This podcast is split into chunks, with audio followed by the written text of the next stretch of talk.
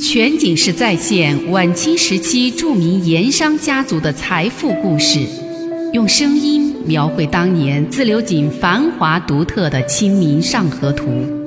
据王瑞小说《盐商世家》改编，悦享九零八自贡文化旅游广播为您倾情演绎《自流井往事》。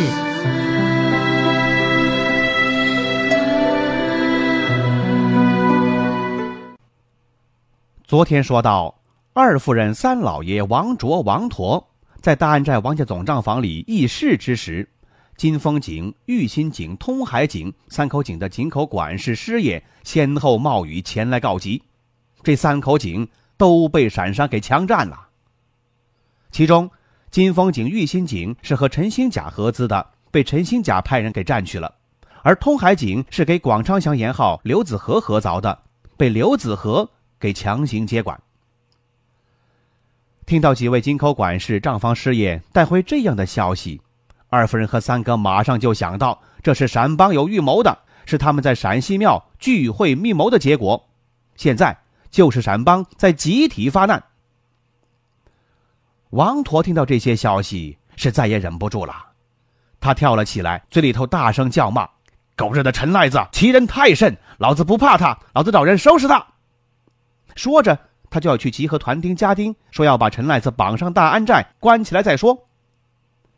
可是二夫人、三老爷都知道，陈新甲这帮陕帮盐商敢如此明目张胆，看来是有恃无恐，其中必有名堂，说不定就是为了激怒王家，引王家人上当。按王拓这样的搞法，那就正中了陈新甲的奸计了，肯定会坏事儿，事情将会闹得不可收拾。所以。都大声叫着王陀坐下闭嘴。可是王陀气性大呀，已经被彻底激怒了。任何人是喊也喊不听，拦也拦不住，叫着嚷着要出门集合团丁，给陈赖子一点颜色看看。他老子三老爷急了，眼看要出大事儿，上前拉拉不住，干脆伸出两只手把他死死给抱住，不让他出门。可是王陀被父亲给拦腰抱住，他心里头一急。情急之下，用手一正一甩，就把他老子手给甩开了。因为用力过猛，还差点摔了他老子一个大跟头。幸亏让郭家良给扶住，三老爷这才没有跌倒在地。王陀也不管他，狂怒着转身就要出门。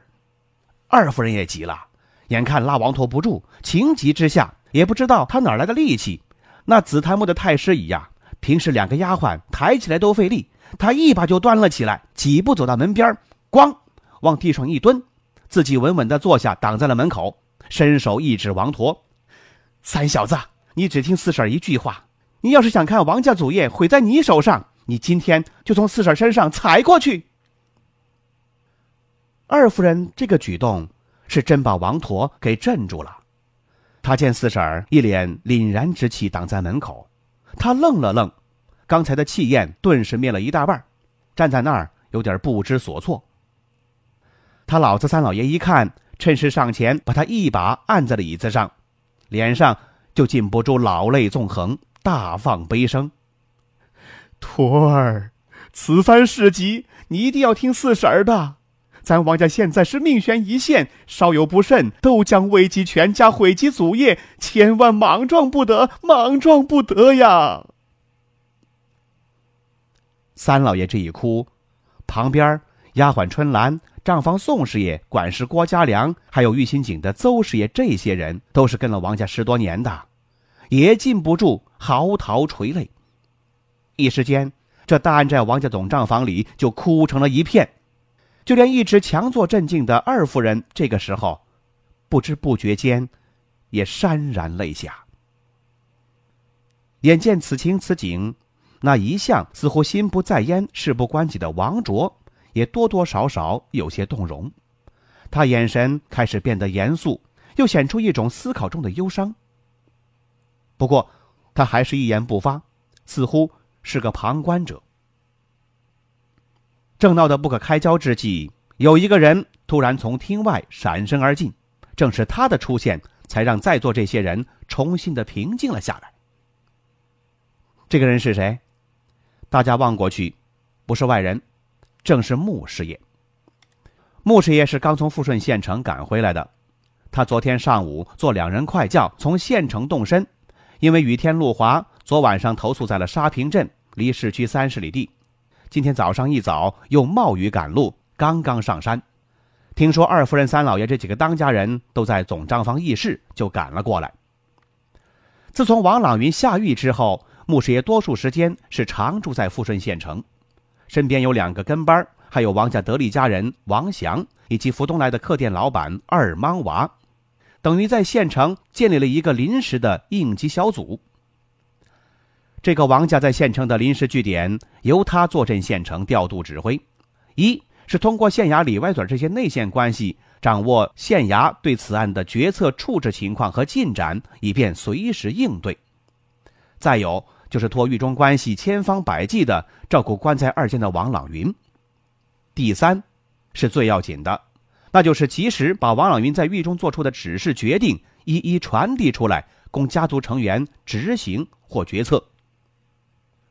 穆师爷这个时候要负责打通、掌握好这条通道，他的角色就太关键、太重要了。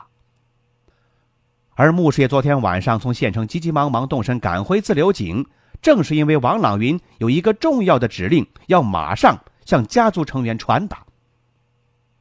这是一个什么指令？说起来很简单，就是两句话，六个字：不惹事，和为贵。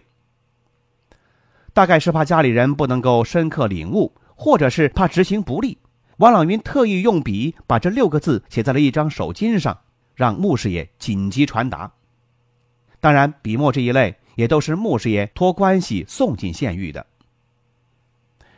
哎，不惹事，和为贵。这么低调，这不像是王朗云的风格呀，他不是向来都高调强势吗？全景式再现晚清时期著名盐商家族的财富故事，用声音描绘当年自流井繁华独特的《清明上河图》。据王瑞小说《盐商世家》改编，悦享九零八自贡文化旅游广播为您倾情演绎自流井往事。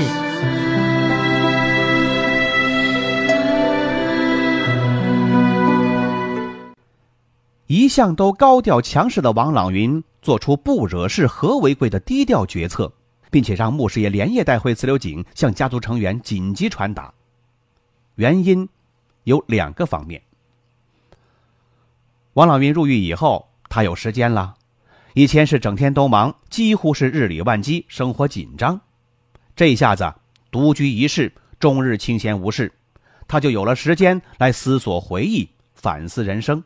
想一想这些年来为人处事的成败得失。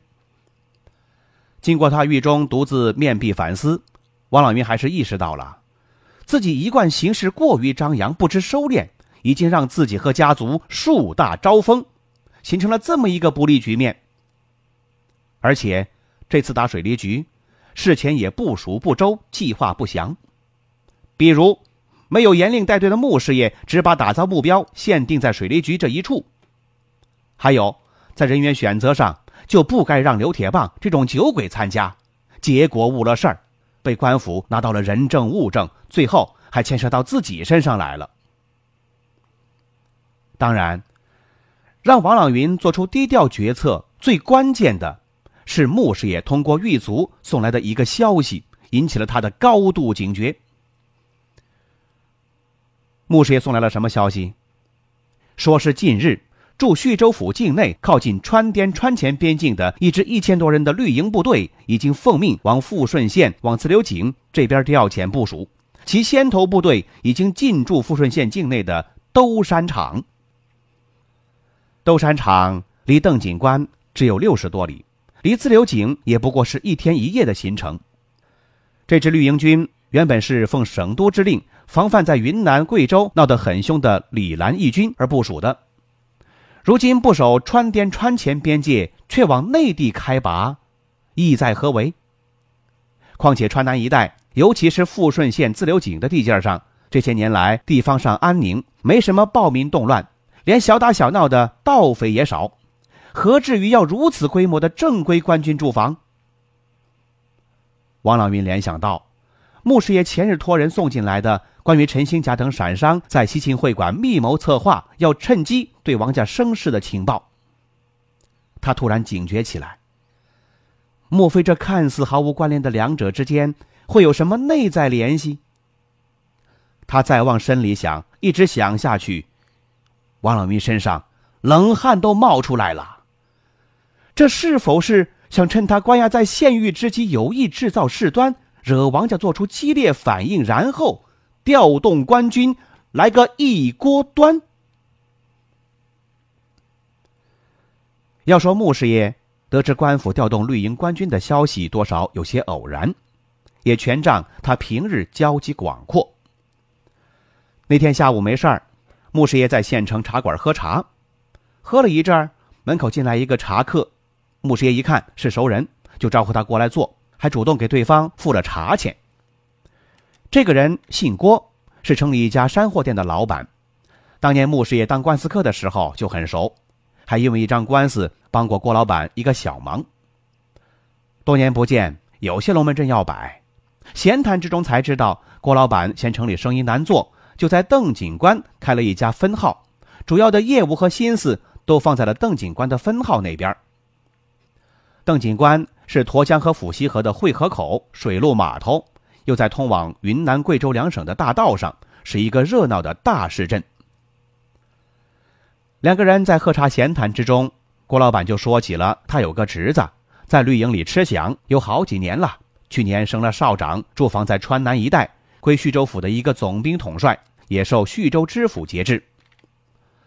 郭老板说，侄子那队绿营军原来是驻防靠近云南边界的军连县一带，可是前几天突然奉命紧急开拔，如今已经在宜宾县与富顺县交界的兜山关驻扎了下来。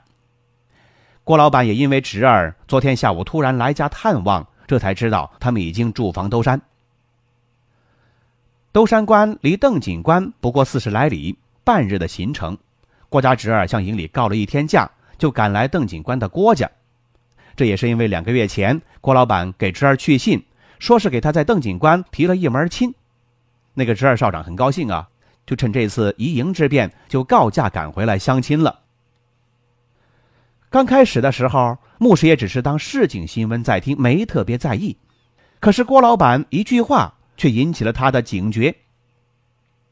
郭老板说：“他问侄儿，为何从军连移驻到富顺一带，是不是要剿匪？”侄儿吞吞吐吐说不明白，最后才说：“那天晚上和营里一位相好的把总爷一起喝酒，听那位把总爷说，好像是自流井那边井场上有什么事儿。”所以把绿营调过来防范以待。自流井井场有事儿，穆师爷心里一惊，连忙向郭老板仔细的打听，想刨根问底儿。可是郭老板也只是听侄儿闲谈中说起的，他也说不出个所以然。穆师爷就问：“你侄儿现在何处？”郭老板说：“他只请准了一天假，当日下午已赶回军营驻地。”穆师爷心想：这事儿难了，怎么才能打听到实情呢？哎，正想着，那郭老板喝了一口茶，又说：“倒是明天他还要告假到邓警官来，为的是正式相亲，都给媒人说好了，明天中午就要把那女子给带过来，两人见上一面。说得好，当天就下聘礼，正式提亲。”穆师爷一听，大喜过望，心里也有了主意。就从身边摸出点散碎银子，对郭老板说：“你我兄弟多日未见，本该请鸽子喝杯酒，可是我今日已经约了饭局，实在抱歉得很，不能分身陪鸽子喝酒了。这里有点零钱，请鸽子自己买点酒喝。明天我正好要去邓警官办事，顺便再到府上拜望，也正好给令侄贺喜。”那郭老板原本是个小老板，小本经营。挣银子不容易，如今有穆师爷主动送上零花钱，当然是笑逐颜开，满口道谢。穆师爷递过来的那点散碎的银子，足够他舒舒服服下馆子点几个菜，喝几次酒了。而且从县城打教回邓警官的轿夫脚力钱，这个都有了。穆师爷问明白了郭老板店家的位置，两个人这就分手而别。其实啊，穆师爷当天晚上并没有饭局，他是要赶在天黑前把这个消息托县狱的造例转告给押在二监的王朗云，让他心中有数，并且告诉东家王朗云，他明日会赶去邓警官把详情探听确实，再行回报。全景式再现晚清时期著名盐商家族的财富故事，用声音描绘当年自流井繁华独特的《清明上河图》。据王瑞小说《盐商世家》改编，悦享九零八自贡文化旅游广播为您倾情演绎《自流井往事》。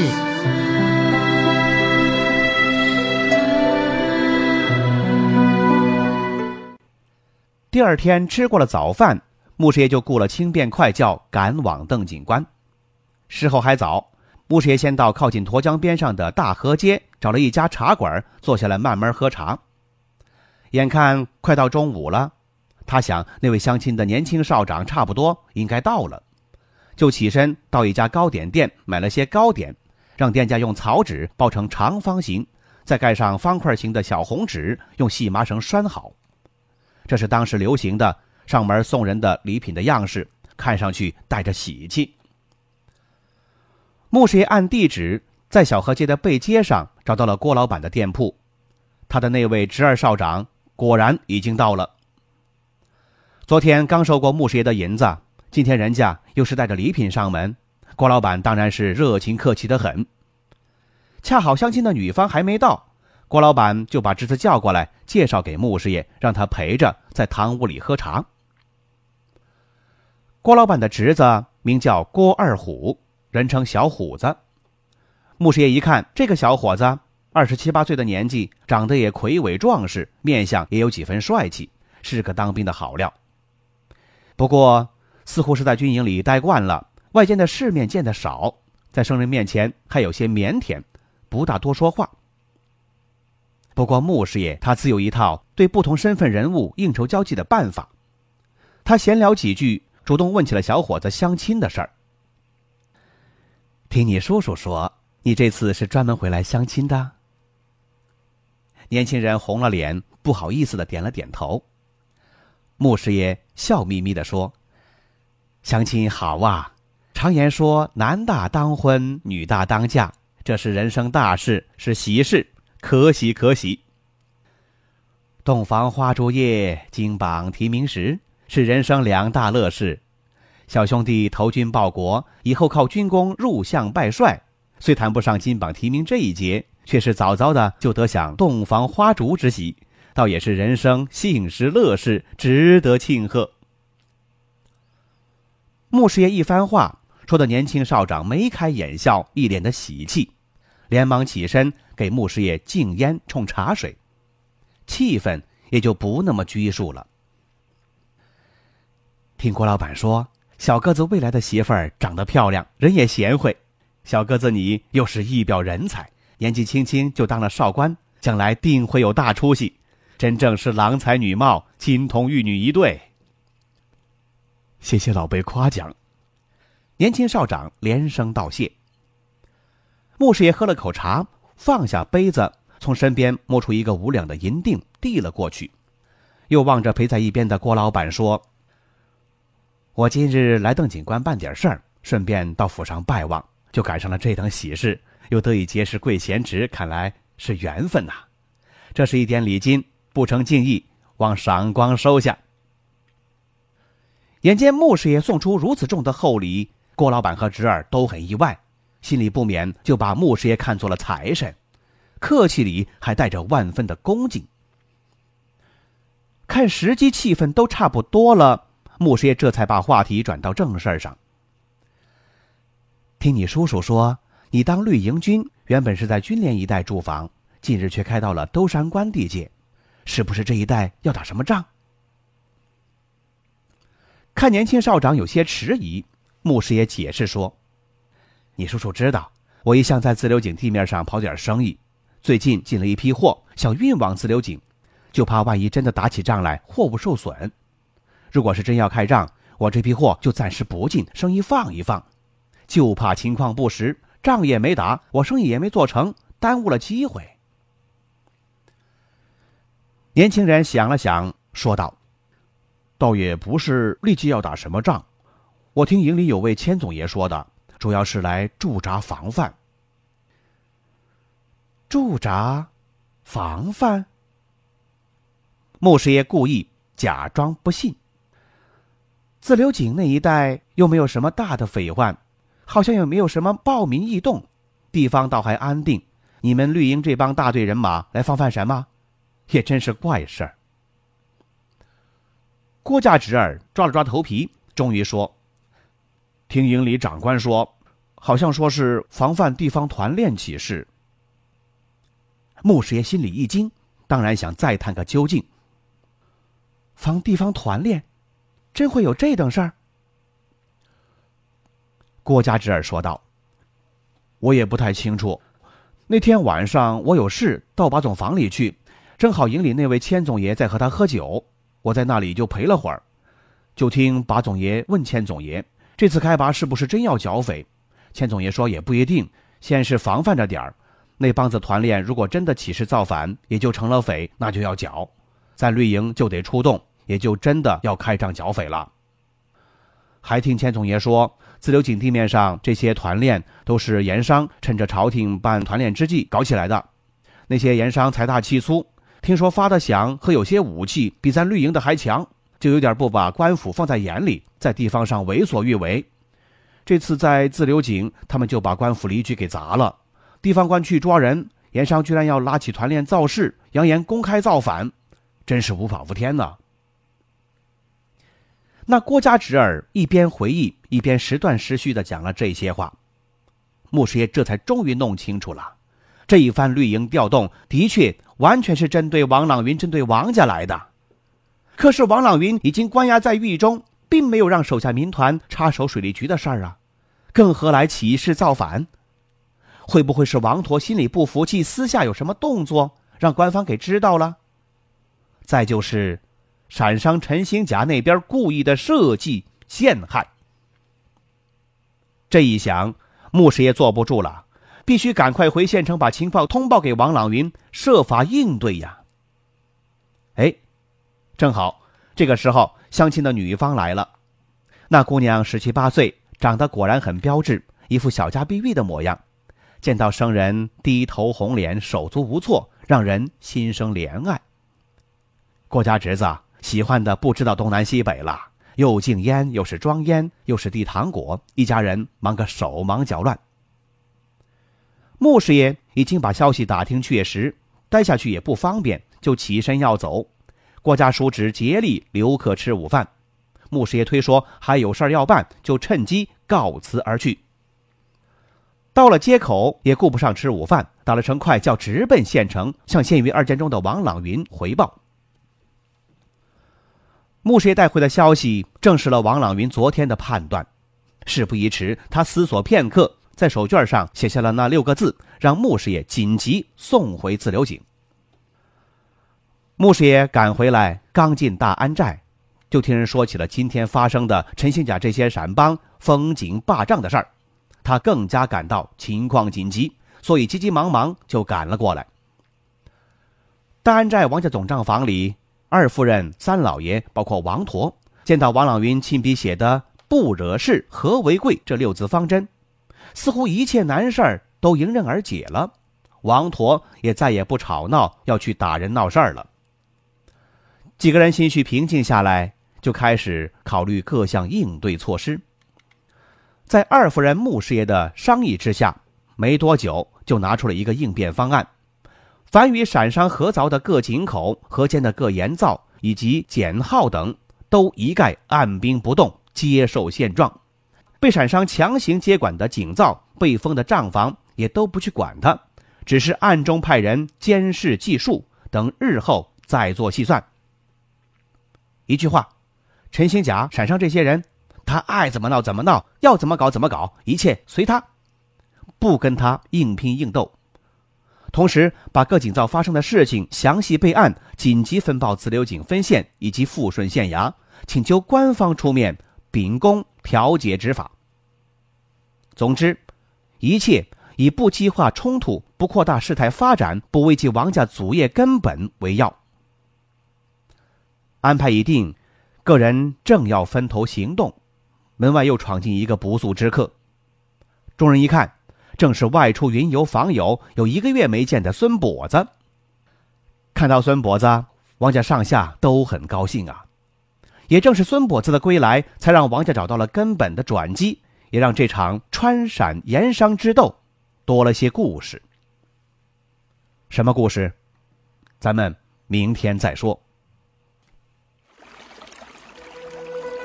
漫步抚溪河畔，天车脚下，古岩井旁，总会有一种情愫潜滋暗长。那些和盐有关的故事、传说、历史，或凄美，或悲壮。共同诉说着的两个字：家乡。